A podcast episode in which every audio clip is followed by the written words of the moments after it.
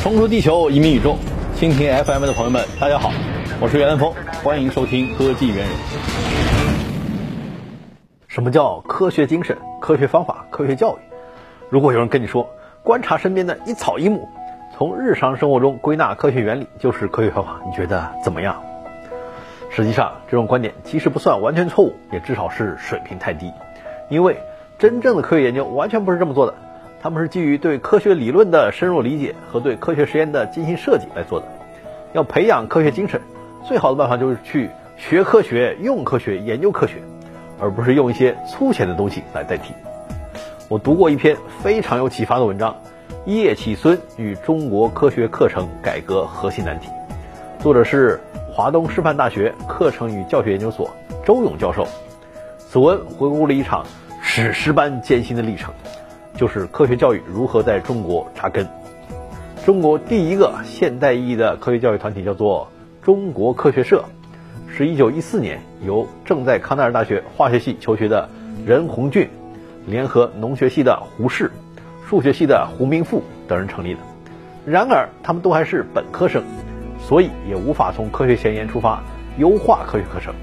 他们能够想出的科学课程改革方案，仅是把李鸿章以来的。以翻译、学习、科技应用知识为主，改成介绍整个的科学思想，已成所谓思想革新之大业。这看似比之前进步了，但其实同样是盲人摸象，不得要领。一九二七年，任鸿钧终于意识到这样不行，必须要有人切实领导教育界，做出一流的数理化基础自然科学研究。于是他开始提醒教育界讨论，为中国科学教育寻找领袖人才。他不但自己能有特殊的问题提出研究，并且对于和他相近的学科也能指出发展的路径。他能利用他的学识经验，在短时间内把研究事业理出一个头绪，造成一个肩架，而让他人慢慢去做底细的工作。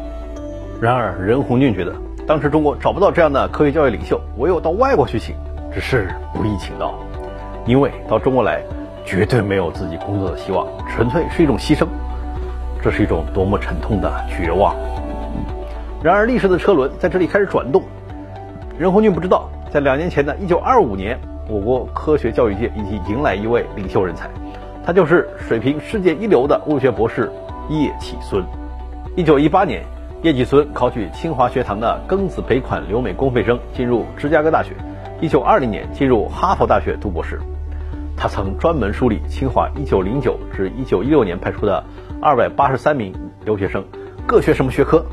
结果发现，专业选择前五位的依次是理财三十八人，化工三十一人，文学二十九人，土木工程二十八人，法政二十二人，天文算学只有四人，物理一只有二人。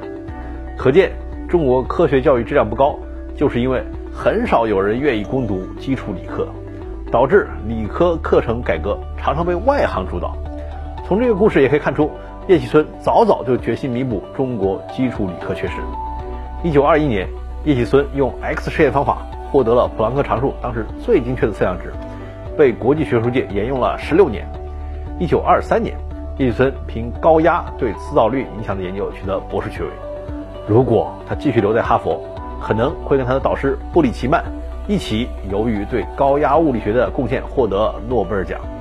但求学清华时，叶企孙就曾批评众多学子不顾祖国以巨万金供给留学生，不知谋祖国之福，所以即使回国后一时可能无法继续研究，叶企孙也依然选择于1924年回来为国效力。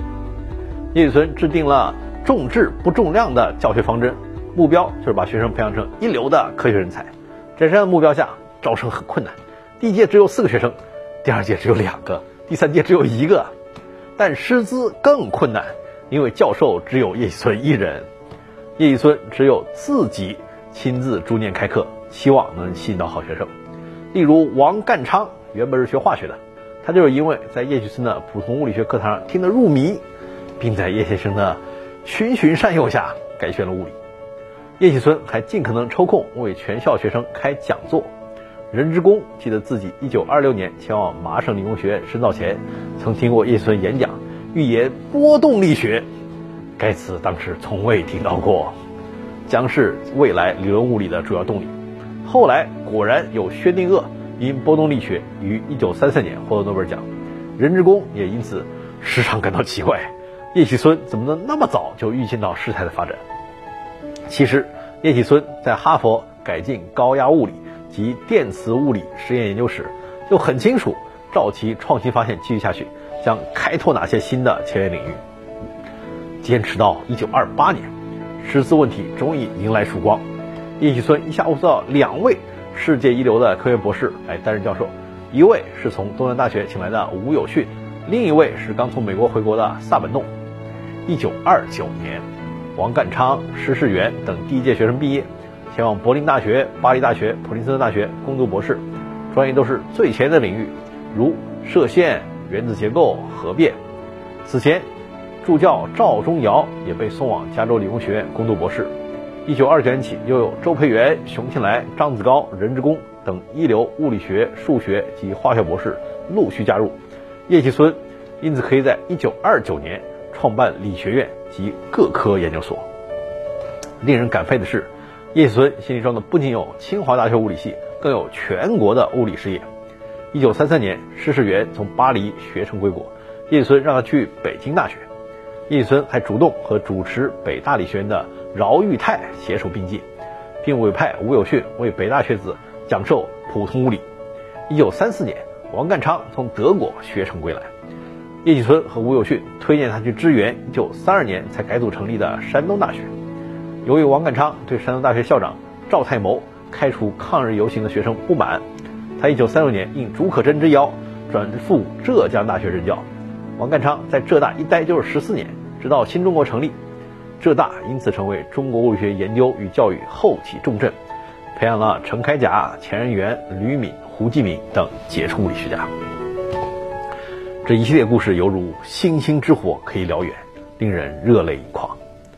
我国能在短时间内完成两弹一星的壮举，要归功于叶企孙先生等前辈打的人才基础。了解了我们当初有多么落后，才意识到这是多么伟大的奇迹。